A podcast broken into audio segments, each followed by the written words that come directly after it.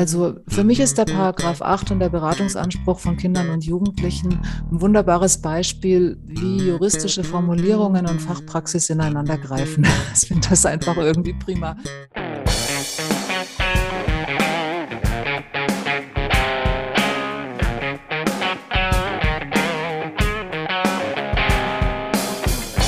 Hallo und herzlich willkommen da draußen zum Podcast Counseling Professionals der Landesarbeitsgemeinschaft für Erziehungsberatung in Nordrhein-Westfalen. Ja, mein Name ist Matthias Berg und zusammen mit Mike Sawatzki mache ich diesen Podcast jetzt nicht zum ersten Mal. Dieser oder diese Folge ist äh, in der Weihnachtszeit jetzt aufgenommen, also eine schöne ähm, Adventszeit allen da draußen und hoffentlich geht es euch gut. Die Pandemie hat ja auch mittlerweile wieder etwas stärker zugenommen. Und wie gesagt, mit mir ähm, ist nicht nur ein Gast, den Mike gleich vorstellen wird, sondern auch der Mike selbst. Hallo Mike. Hallo Matthias, hallo in die Runde, hallo an die Hörerinnen. Schön, dass wir das noch hingekriegt haben dieses Jahr, äh, so zum Jahresabschluss. Du hast ja gerade schon gesagt, vor Beginn der Weihnachtszeit. Und ich freue mich, dass wir das noch hingekriegt haben. Und ich wollte dich gerade schon fragen, Matthias, äh, wo ich dich denn heute antreffe und was dir so durch den Kopf geht, so, ne, wie das bei anderen Podcasts der Fall ist. Aber da dachte ich mir, das interessiert wahrscheinlich niemanden, wo wir uns aufhalten und was uns so durch den Kopf geht. Wobei Letzteres wahrscheinlich schon eher. Also mir ging nämlich heute die SGB VIII-Reform durch den Kopf und das Kinder- und Jugendstärkungsgesetz. Was für ein Zufall, würde ich sagen, ne, dass das ja. ausgerechnet heute unser Thema ist. Ne? Sowas aber auch, genau. Da hast du auch jemand mitgebracht, Mike. Ja, auf jeden Fall. Ja, wir haben heute wieder einen Gast eingeladen, so wie wir das auch in den letzten Podcast-Folgen immer so gehandhabt haben. Und der Gast könnte für das Thema eigentlich besser gar nicht sein. Sie ist äh, Psychologin und psychologische Psychotherapeutin und heute allerdings primär hier in ihrer Funktion als Geschäftsführerin der BKE, also der Bundeskonferenz für Erziehungsberatung. Also für alle, die es noch nicht wussten, aber ich denke und hoffe, das werden wahrscheinlich nicht allzu viele sein, die diesen Podcast hören. Und wir begrüßen ganz herzlich Silke Naudit. Herzlich willkommen. Ja, hallo. Äh, vielen Dank, Herr Sawatzki, für die freundliche Begrüßung und auch ein Hallo an Herrn Berg und natürlich auch Hallo an alle Hörerinnen und Hörer. Ich habe mich sehr gefreut, dass ich an diesem für eine LAG doch recht modernes Format ähm, eingeladen worden bin und mich daran beteiligen darf und jetzt heute zur SGB-8-Reform aus Sicht der Erziehungsberatung was sagen kann. Super, da sind Sie ja auch schon recht geübt, würde ich sagen.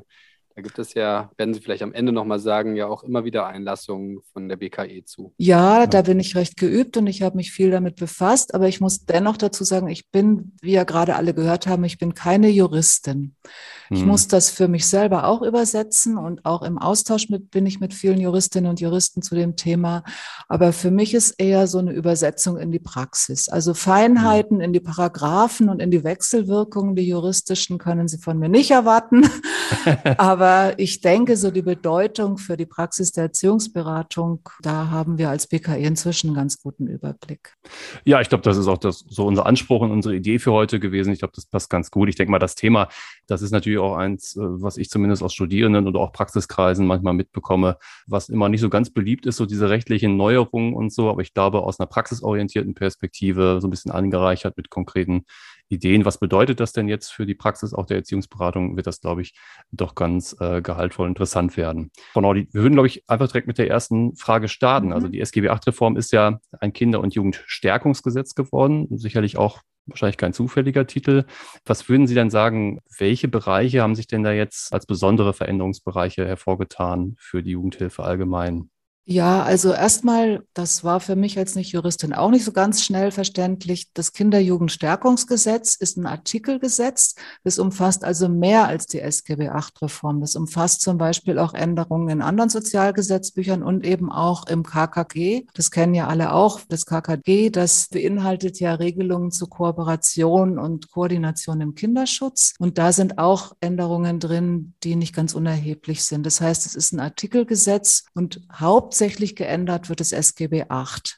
Deswegen wird es auch oft äh, synonym verwendet mit SGB VIII-Reform, ist aber letztendlich nicht synonym. Ja, es ist ein recht umfangreiches Gesetz, deswegen können wir jetzt heute auch keinen Anspruch auf Vollständigkeit haben. Es hatte einen sehr langen Vorlauf für diejenigen, die es verfolgt haben. Es ist schon mal kurz vor der Wahl am Bundesrat gescheitert. Viele sagen zu Recht, weil danach ein umfassender Beteiligungsprozess auch in die Wege geleitet wurde und auch stattgefunden hat. Sehr umfassend, mit einem langen Vorlauf dann Und letztendlich sind dabei aus vier Regelungsbereichen fünf Regelungsbereiche geworden. Die Partizipation ist noch hinzugekommen. Also der erste Regelungsbereich ist besserer Kinder- und Jugendschutz, ein Bereich, in dem es viele Diskussionen gab, auch viele Änderungsvorschläge, die dann wieder verworfen wurden. Der zweite Bereich, Stärkung von Kindern und Jugendlichen, die in Pflegefamilien oder in Einrichtungen der Erziehungshilfe aufwachsen sehr viele Veränderungen in den, im Pflegekinderwesen, aber auch die Care-Leaver, der Begriff dürfte ja bekannt sein, also die jungen Erwachsenen, die in der Erziehungshilfe vorher waren, bevor sie erwachsen geworden sind, gehören in diesen Regelungsbereich. Dann die Hilfen aus einer Hand für Kinder und Jugendliche mit und ohne Behinderungen. Das Stichwort Inklusion, ein Begriff, der ja immer ziemlich im Vordergrund stand, wenn man an die SGB VIII-Reform gedacht hat und der auch schon sehr, sehr lange diskutiert wurde, auch lange schon bevor überhaupt die Reform im Gespräch war, ob es im SGB VIII angesiedelt werden soll, die Inklusion, oder in einem anderen Sozialgesetzbuch. Und man hat sich letztendlich dann für SGB VIII entschieden. Und das ist jetzt, was uns hier vorliegt, ist die Umsetzung. Mehr Prävention vor Ort. Das ist dieser Regelungsbereich, der wirkt ja so auf den ersten Blick am diffusesten.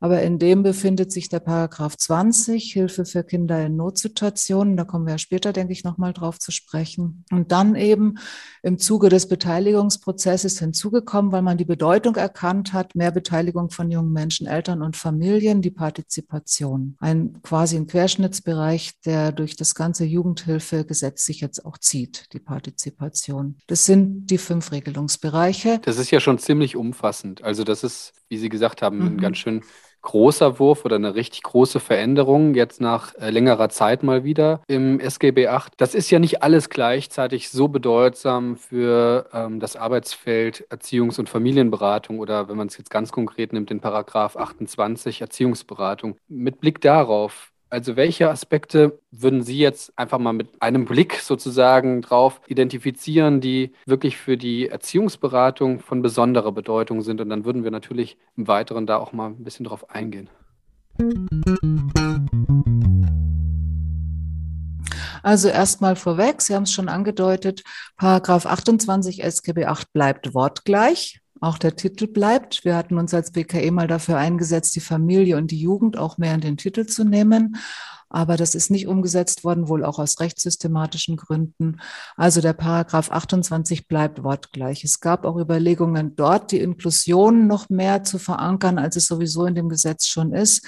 Aber auch das hat sich ja, ich würde jetzt doch sagen, leider nicht so umgesetzt. Paragraph 28 wortgleich. Auch gleich bleibt der niedrigschwellige Zugang nach Paragraph 36a Absatz 2. Der bleibt auch. Der wird allerdings erweitert um die Begriffe Qualität und Bedarfsanalyse. In Paragraph 36a wird dieser Bezug hergestellt, dass der niedrigschwellige Zugang mit einer Bedarfsanalyse und auch einem Qualitätsentwicklungsaspekt verknüpft wird. Das hatten wir als BKE auch so ins Gespräch gebracht, weil es ja durchaus sinnvoll ist, gerade bei diesen niedrigschwelligen Angeboten immer wieder zu schauen, ist denn der Bedarf gedeckt? Bedarf und Nachfrage ist ja da nicht unbedingt gleichzusetzen. Und wir kennen ja viele Erziehungsberatungsstellen, die quasi aus dem letzten Loch pfeifen und überhaupt nicht mehr wissen, wie sie den vorhandenen Bedarf decken sollen und eigentlich wichtige präventive Aufgaben liegen lassen müssen, um den Einzelfallanforderungen ähm, gerecht zu werden. Deswegen eine Bedarfs der Bedarfsaspekt auch jetzt drin im Paragraph 36a Absatz 2. Wie sich das umsetzen lässt, muss man schauen und wie das überhaupt vor Ort umgesetzt wird. So viel mal vorweg, was bleibt. Dann würde ich das, was sich geändert hat im SGB 8 und überhaupt durch das Kinder- und Jugendstärkungsgesetz aufteilen in drei Aspekte. Also einmal Vorgaben, die eine Bedeutung haben für die Erziehungsberatung, wo sich Vorgaben ändern. Da wäre eben Paragraph 20 das wichtigste Beispiel, wo tatsächlich eine neue Vorgabe drin ist im Gesetz Gesetz, die befolgt werden muss. Dann aus welchen Regelungsbereichen einfach Impulse ausgehen, also nicht eine direkte Vorgabe, wo aber die Erziehungsberatung die Impulse nutzen könnte und sollte aus meiner Sicht auch. Das ist gerade diese Partizipation und die immer wieder im Gesetz auftauchende Formulierung verständlich, wahrnehmbar und nachvollziehbar sollen Eltern, Kindern und Jugendlichen vermittelt werden, worum es geht. Und ich denke, das ist ein wichtiger Impuls auch für die Erziehungsberatung, einfach mal zu analysieren, machen wir denn das? Sind wir überall verständlich, wahrnehmbar und nachvollziehbar? Das wäre ein Beispiel jetzt für einen Impuls. Und dann gibt es einfach Aspekte, wo ich denke, das sollte bekannt sein. So die Änderungen im Pflegefamilienwesen, so ganz allgemein, finde ich schon recht hilfreich, auch für die Erziehungsberatung, wenn es einfach bekannt ist, was es da für Weiterentwicklungen gibt. Das nicht unbedingt eine Vorgabe ist, die Erziehungsberatung zu befolgen hat, aber doch wichtige Impulse drin sind. Zum Beispiel die stärkere Bedeutung der Herkunftsfamilie,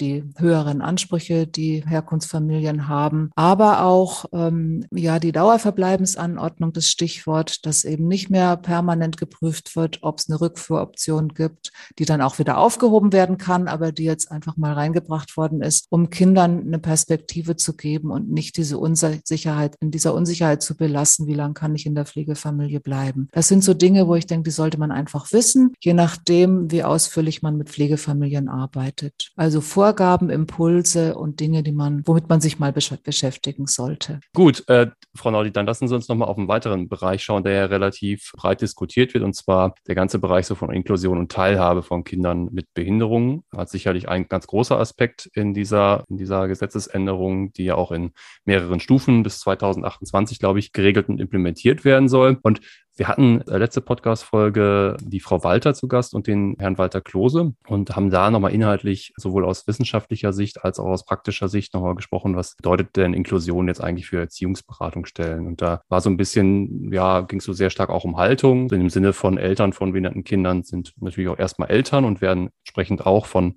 Erziehungs- und Familienberatungsstellen adressiert. Aber natürlich war auch die Frage so ein bisschen, was bedeutet das jetzt ganz konkret für Beratungsstellen, weil damit natürlich auch sicherlich doch auch Veränderungen und auch Herausforderungen verbunden sind, oder? Ja, also die Frage, die damit im Zusammenhang häufig gestellt wird, ist die Frage, müssen jetzt alle Expertinnen und Experten für jegliche Behinderungsform sein? Da würde ich sagen, nein, das müssen sie natürlich nicht.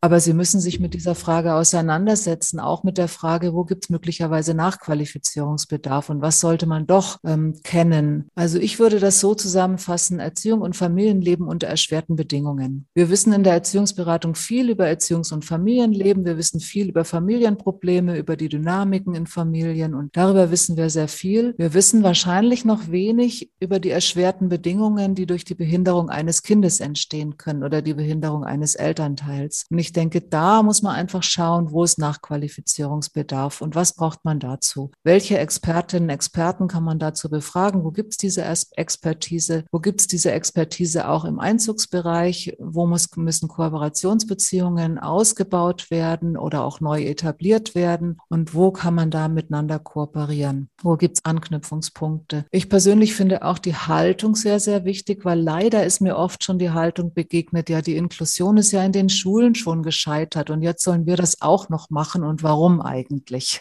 Braucht es dafür nicht Spezialberatungsstellen? Auf der anderen Seite gibt es auch natürlich die Haltung von Eltern mit behinderten Kindern oder Kindern mit Behinderungen, die sagen, die verstehen ja gar nichts von unserer besonderen Lebenssituation. Auch das muss man natürlich ernst nehmen und zeigen. Wir verstehen vielleicht noch zu wenig davon. Wir sind aber auf dem Weg und wir sehen vor allem auch die Eltern und die Familie als Experten und Expertinnen ihrer ihrer Situation und können uns von ihnen was erklären lassen, wie denn das Zusammenleben mit eben diesem Kind ist. Das machen wir ja auch bei Familien, wo kein behindertes Kind ist, dass wir einfach gucken, wie lebt diese Familie, was ist für sie wichtig, ähm, ja, was wird gebraucht oder und dann die Expertise der Fachkraft hinzuzubringen. Also diese beiden Expertisen zusammenzubringen. Ich denke, nichts anderes passiert auch in der inklusiven Erziehungsberatung. Einfach zu gucken, wo ist der Bedarf, was braucht die Familie, wo kann ich ihn decken, wo braucht es noch was anderes und wo müssen die Teams auch schauen, welche Qualifizierung wir noch brauchen. Ich bin sehr dankbar, dass es so jemand wie die Frau Walter gibt und den Herrn Walter Klose, die in dem Bereich, also wir haben auch mit ihnen schon zusammengearbeitet, die in dem Bereich sehr weit vorangeschritten sind und auch sehr mutmachend sein können, weil ich denke, dass es schon ähm, auch gewisse Berührungsängste gibt, also so viel noch zur Haltung. Und da einfach diesen Mut zu machen, wo ich eine Schwierigkeit sehe, da kommen wir aber noch drauf beim Kinderschutz, auch im Kinderschutz müssen ja jetzt die besonderen Bedarfe und Belange von Kindern mit Behinderungen berücksichtigt werden, insbesondere bei der Qualifikation der insoweit erfahrenen Fachkraft. Ich denke, sollte das mal der Fall sein, dann müsste man schauen, kann man das jetzt schon so leisten oder wo könnte eine insoweit erfahrene Fachkraft sein, die diese Belange und Bedarf, Bedürfnislagen von Kindern mit Behinderungen auch im Blick hat. Das ist ein spannendes Thema, auch weil, ja, wie Sie jetzt, jetzt auch schon gesagt haben, die wird die Erziehungsberatung wahrscheinlich noch die nächsten Jahre begleiten, diese Entwicklung und nicht nur die Erziehungsberatung, sondern die ganze ja. Kinder- und Jugendhilfe natürlich, genau. Lassen Sie uns vielleicht, ja, auch, wer weiß, wie lange das dauert, auch nochmal auf einen Bereich gucken, der jetzt neu ähm, sich verändert und da ist es äh, tatsächlich auch mit einer Gesetzesreform ja eingeschlossen, die die Erziehungsberatung direkt äh, namentlich auch betrifft, nämlich die Versorgung von Kindern in Notsituationen und den von Ihnen bereits angesprochenen Paragraph 20, den es natürlich vorher schon gab äh, im mhm. Gesetz und der auch natürlich für die Erziehungsberatung in Teilen schon relevant war, aber der sich jetzt nochmal erneuert hat. Und ich glaube, da schließen sich viele Fragen dran an. Bis dahingehend müssen wir jetzt alle irgendwie mit der Familienpflege kooperieren. Wer macht eigentlich den Anfang, wenn wir hier neue ja, Kooperationsbeziehungen irgendwie aufbauen? Müssen wir mit der örtlichen Jugendhilfe und dem Jugendamt zusammenarbeiten nochmal und auf die zugehen und Pläne schmieden. Also das ist, glaube ich, äh, für viele ja, konkret in der Praxis gerade ein Riesenthema. Vielleicht können Sie uns da ein bisschen die Haltung der BKE äh, näher bringen. Und natürlich klar, was aus Ihrer Sicht der Paragraph 20 eigentlich aussagt. Ja, das ist ein Riesenthema. Interessanterweise nicht nur für die Erziehungsberatung, sondern auch für die kooperierenden Akteure und Akteurinnen. Also auch die, die Jugendhilfe, die ähm, öffentliche Jugendhilfe, die ja dann für die Finanzierung verantwortlich ist, da wissen viele auch noch nicht so richtig, wie es jetzt eigentlich gehen kann. Gerade heute Morgen habe ich gelesen in der neuen Ausgabe von Das Jugendamt, es gibt jetzt ein Gutachten schon vom DIUF dazu, vom Deutschen Institut für Jugendhilfe und Familienrecht, das ich auch in weiten Teilen sehr gut finde. Das kann eine erste Orientierung geben. Die BKE veröffentlicht in den kommenden Informationen für Erziehungsberatungsstellen auch einen ersten Text zu Paragraph 20. Wir sind ja schon ein paar Mal drauf eingegangen, unter anderem auch zu dem Überblickstext zur SGB 8 Reform zur Stellungnahme sind wir auch schon drauf eingegangen. Von daher gibt es da jetzt mittlerweile auch schon einige Entwicklungen. Aus meiner Sicht geht da ähnlich wie bei der Inklusion die Schere auch weit auseinander. Es gibt Erziehungsberatungsstellen, die das Potenzial erkannt haben, die also erkannt haben, da könnte was Gutes auf uns zukommen und gut, dass auch die Erziehungsberatung da eingebunden ist, dass das also ein guter Weg ist, da zu nutzen, dass die Erziehungsberatungsstellen sehr viel Erfahrung mit niedrigschwelligen Zugängen zu Hilfen haben und dass da angedockt wurde und nicht irgendwo anders. Es gibt aber auch Stellen, die sagen, das können sie sich überhaupt nicht vorstellen und es ist so weit weg von der eigentlichen Herangehensweise, die sie kennen, dass sie sich das gar nicht so richtig vorstellen können. Also gibt es die ganze Bandbreite. Wir als BKE haben das immer befürwortet, diese Anbindung an den Paragraph 28, den Paragraph 20, es war ja noch mal intensiver gedacht, ist dann im Laufe des Gesetzgebungsverfahrens etwas abgemildert worden. Aber wir fanden das immer sehr gut, dass niedrigschwellige Strukturen genutzt werden, um neue niedrigschwellige, niedrigschwellig zu nutzende Angebote einzuführen. Es gab ja den Paragraph 20 schon immer die Hilfe in Notsituationen, quasi als Ausfallbürge für Krankenkassenleistungen, wurde aber wenig genutzt unterschiedlich an den unterschiedlichen Orten, aber doch ähm, wenig genutzt. Das heißt, erklärtes Ziel der Politik, dass das mehr genutzt wird, insbesondere von Eltern mit psychischen Erkrankungen, die durch unterschiedliche alltagsnahe Hilfestellungen ja ihren, ihr Zusammenleben mit den Kindern und ihre Erziehung der Kinder aufrechterhalten können sollen. Das war insbesondere auch eine Forderung von betroffenen Verbänden, die gesagt haben, wir brauchen sowas. Wir brauchen schnell zugängliche, alltagsnahe Hilfen, weil manchmal ist es einfach nur ein bisschen punktuell. Also wenn ein Schub da ist, ähm, wenn der Schub wieder vorbei ist, dann geht wieder alles. Oder so ein, das berühmte Morgentief, dass eine Familie oder eine Mutter gerade morgens nicht in der Lage ist, sich um die Kinder zu kümmern und da einzuspringen und das Familienleben erhalten zu können. Das war die Absicht hinter dieser Gesetzgebung. Es war auch die Absicht, die Anbindung an die Hilfen zur Erziehung zu gewährleisten, nämlich dass eine, eine Fachinstitution wie die Erziehungsberatung einen Blick drauf hat, ist weitergehende Hilfe notwendig oder ist diese alltagsnahe Hilfe ausreichend, dass einfach ein Blick drauf ist, welche Hilfe zur Erziehung wird zusätzlich gebraucht, welch, wie sieht das Unterstützungssystem aus für diese Familie, also das individuelle, individuelle Unterstützungssystem, braucht es da Nachbesserungen oder wie sieht es aus? Das war der Hintergrund. Jetzt noch kurz, was jetzt zu tun ist. Ich denke, dass der erste Schritt ist einfach zu gucken, wie sieht es bei uns in der Region aus?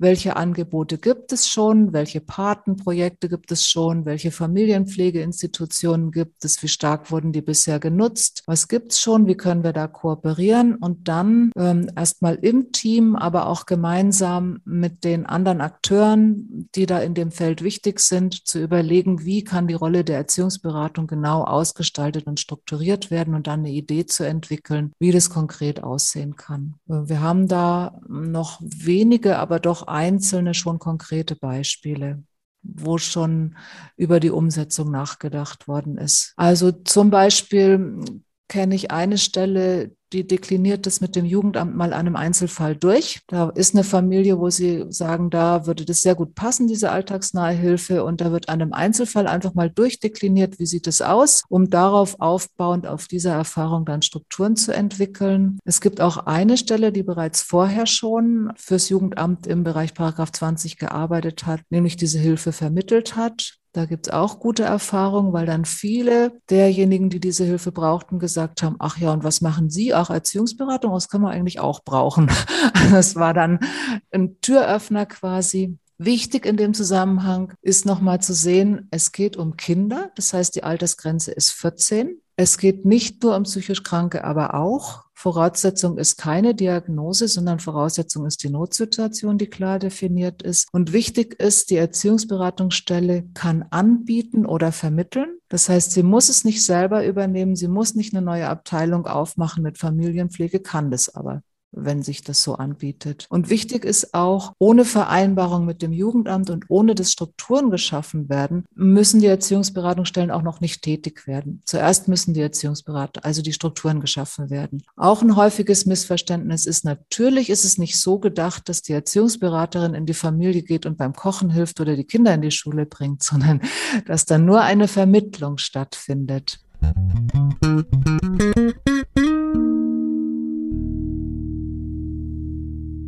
Ja, ich bin gerade sehr, sehr begeistert, wie schön Sie das dargestellt haben, auch mit diesem Beispiel nochmal, weil ich finde gerade dieser Paragraph 20 ist so der gewesen bei der ganzen Durchsicht der, der Reform, wo ich immer gedacht habe, okay, wie, was bedeutet das jetzt ganz, ganz konkret? Und das finde ich, haben Sie jetzt nochmal schön, schön dargestellt. Und ich denke, das könnten wir jetzt wahrscheinlich noch weiter diskutieren, vertiefen, aber ich glaube, wir sollten auf jeden Fall auch noch auf den Beratungsanspruch für Kinder und Jugendliche zu sprechen kommen. In Paragraph 8, das passt ja eigentlich auch ganz gut in ein Kinder- und Jugendstärkungsgesetz, finde ich. Mhm. Äh, ich kann mich erinnern, das war ja früher auch schon ein bisschen verklausulierter formuliert. Jetzt äh, gibt es ein quasi einen Anspruch für Kinder und Jugendliche. Und ich erinnere mich daran in Diskussionen als vor der SGB VIII-Reform, dass gerade im Praxiskontext einige Haltungen von Mitarbeitern da sehr unterschiedlich waren. Die gesagt haben, wir müssen doch die Eltern mit einbeziehen irgendwie. Ne? Also da gab es immer so einen fachlichen Diskurs oder so einen Streit auch zwischen Fachkräften, die da eher sagen, gesagt haben, nee, also ich finde, das muss doch auch für Kinder und Jugendliche so gehen. Und Fachkräfte, die da eher so ein bisschen waren, nee, also das muss doch alles sich in das Gesamtgefüge einbetten und da müssen die Eltern doch mit einbezogen werden.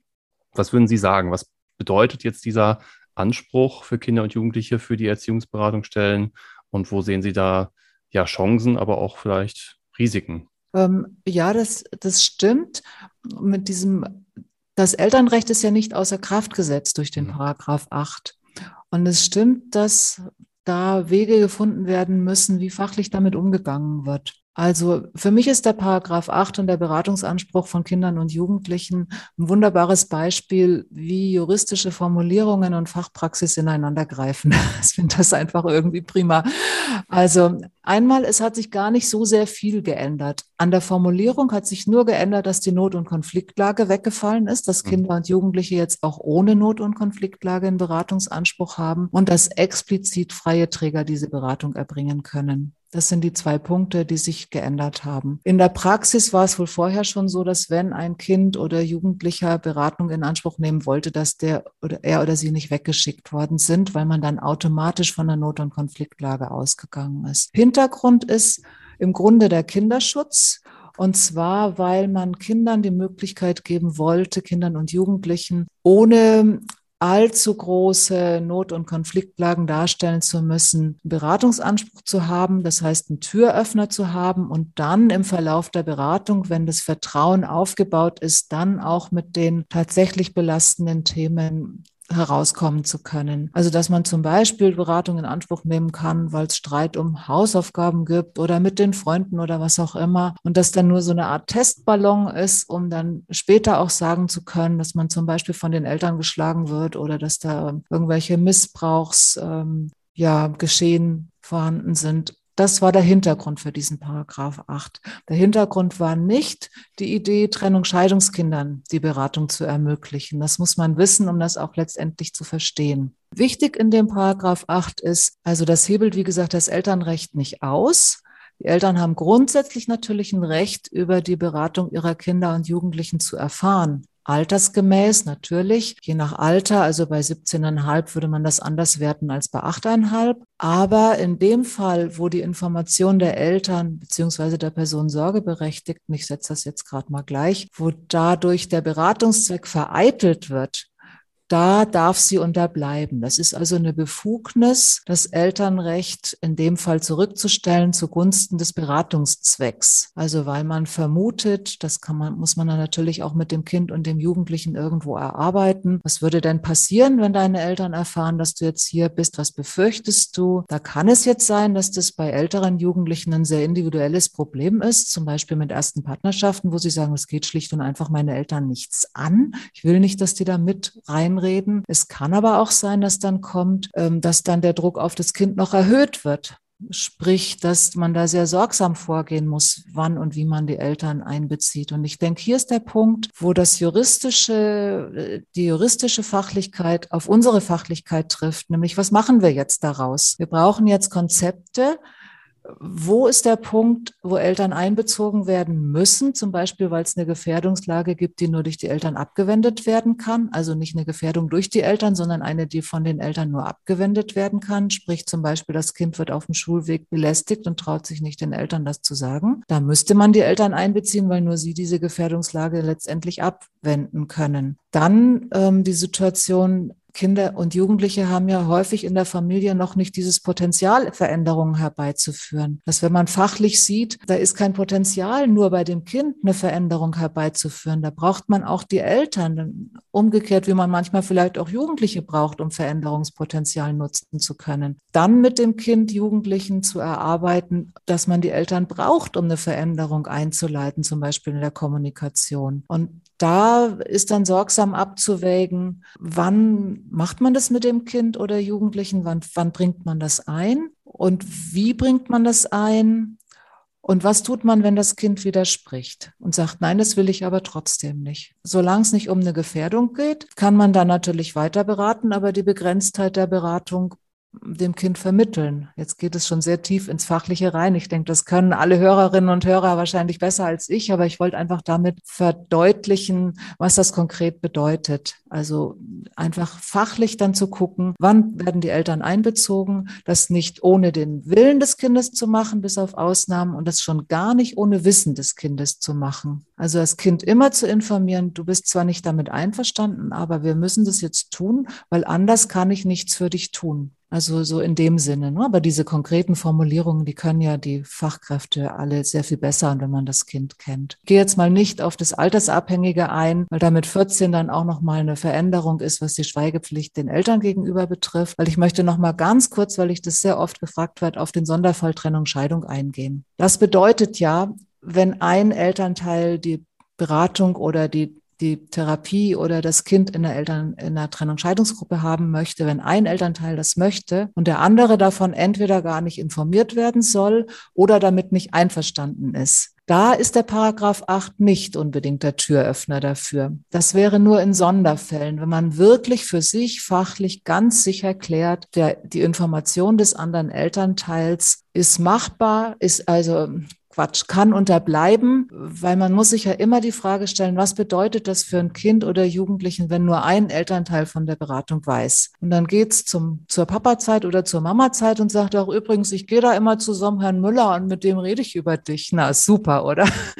Also das einfach mit einzubeziehen. Wenn jetzt zum Beispiel gar keine Kontakte mit dem anderen Elternteil sind oder das Kind alt genug ist zu ermessen oder Jugendliche in dem Fall alt genug ist zu ermessen, dass es das trotzdem ohne Wissen möchte, dann ist die Sachlage anders. Aber man darf den Paragraph 8 nicht dafür missbrauchen, dass ein Kind eine Beratung oder eine, oder eine Teilnahme an der Kindergruppe bekommt mit Wissen nur eines Elternteils, weil dann finde ich, geht man auch aus dieser Fachlichkeit raus, dass man im Grunde genommen beide Elternteile für die Beratung eines Kindes braucht und gewinnen muss.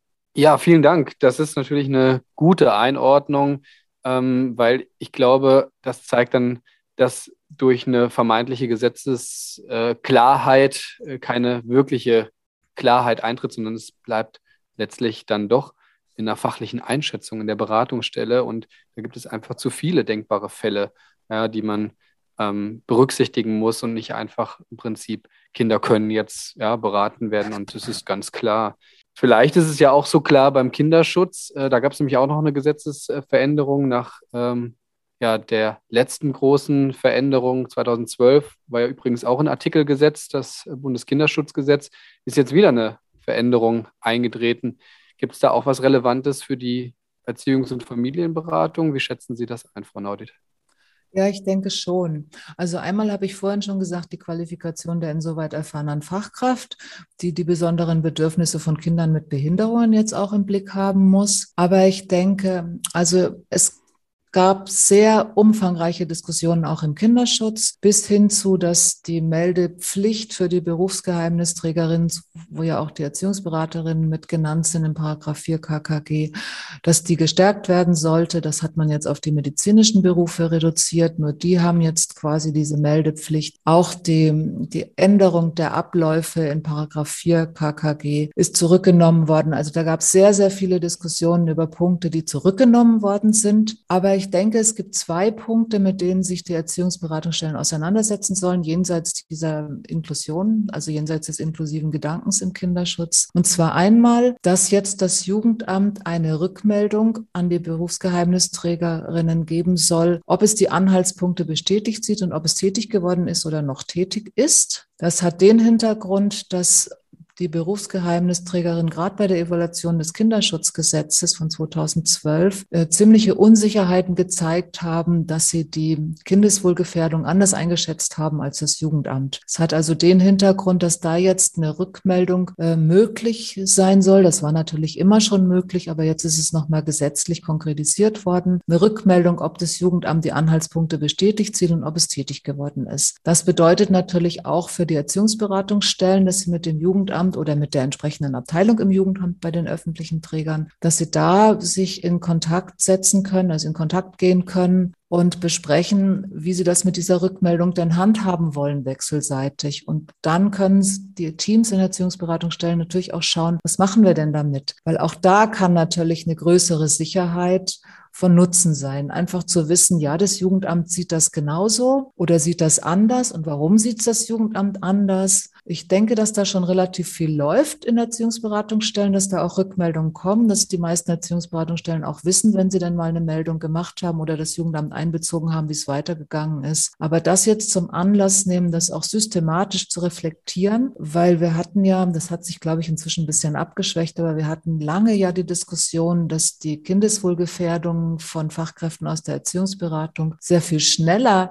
eingeschätzt wurden als vom Jugendamt. Wo das Jugendamt noch lange nicht gesagt hat, es ist eine Kindeswohlgefährdung, das ist allenfalls eine Entwicklungsgefährdung, das ist nicht schön für das Kind, jetzt mal ein bisschen platt ausgedrückt, aber es ist keine Kindeswohlgefährdung, dass man da eine Annäherung findet. Dazu ist diese Rückmeldung gedacht. Ein Schritt weiter geht die Beteiligung an Gefährdungseinschätzen, sofern dies nach fachlicher Einschätzung erforderlich ist. Also die fachliche Einschätzung macht das Jugendamt und in geeigneter Weise. Also die Beteiligung an der Gefährdungseinschätzung des Jugendamtes. Das Jugendamt macht ja dann, wenn die Erziehungsberatungsstelle das Jugendamt einbezogen hat, nochmal eine eigene Gefährdungseinschätzung. Und jetzt können da eben die meldenden Berufsgeheimnisträgerinnen oder Fachkräfte einbezogen werden. Und da wäre dann auch mit dem Jugendamt zu überdenken, wie wollen wir das gestalten? Ist das leistbar? In welchen Fällen ist es leistbar? Bringt das einen Gewinn? Und wie kann die Beteiligung konkret aussehen? Was wollen wir da? Ich denke, das könnte Türen öffnen, das könnte sehr viel Potenzial bergen, aber man muss natürlich wechselseitig klären, ob die Strukturen entsprechend angepasst werden. Ich denke, das sind so die zwei Aspekte im Kinderschutz, die durchaus relevant sein könnten und die auch Anlass geben könnten, bei den freien Trägern die Vereinbarung nach Paragraph 8a nochmal zu überdenken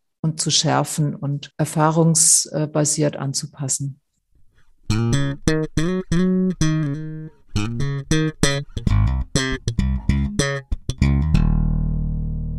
Vielen Dank, Frau Neudich, für Ihre Zeit und den Austausch. Ich fand gerade jetzt, äh, die letzten Beispiele waren nochmal sehr dicht und haben für mich nochmal äh, total aufgezeigt, was denn konkret darunter zu verstehen ist, auch in der, aus einer praxisorientierten Perspektive. Und ich hoffe, dass wir da auch unsere Hörerinnen und Hörer mitnehmen konnten und dadurch sich auch einige, ja, ich sag mal, ich möchte schon fast sagen, fast natürliche Berührungsängste vor diesen rechtlichen Themen sich ein bisschen abbauen lassen und das Ganze in so einer progressiven Aktion mündet, äh, sowohl auf so einer inhaltlich konzeptionellen Ebene in den Beratungsstellen als auch, das wollen wir auch nicht vergessen, finde ich, auf so einer finanziell organisatorischen Seite, also bei Verhandlungen mit öffentlicher Jugendhilfe, Stichwort Kapazitäten, und Ressourcen von Beratungsstellen. Da frage ich mich manchmal immer, ähm, wie das denn konkret dann ähm, umzusetzen ist. Ich denke, damit diese Veränderungen auch gut umgesetzt werden können mit entsprechender Qualität, braucht es ja neben der Offenheit in den Beratungsstellen sicherlich auch mehr Personalressourcen. Ne? Und das ist ein leidiges, Fall. ja, das ist ein leidiges Thema. Ne? Aber ich dachte, so vor Weihnachten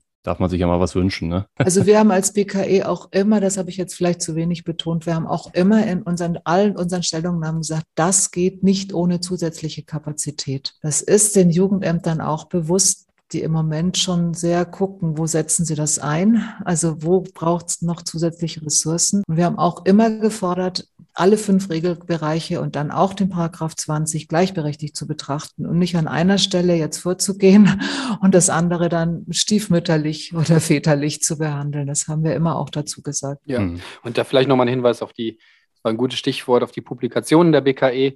Ich glaube, was nochmal ganz wichtig ist für die Hörerinnen und Hörer, wenn noch was offen ist, wenn noch was nachzulesen ist, da kann man ganz gut auf die schon von Frau Naudit erwähnten ähm, ja, Veröffentlichungen verweisen, die in den Informationen zu Erziehungsberatungsstellen erschienen sind. Auch da geht die BKI ganz fundiert und äh, sachlich auf diese neue Gesetzesreform ein. Ja, können wir vielleicht in die Shownotes packen, oder? Packen wir vielleicht ja. hier in den Podcast einfach als Link rein.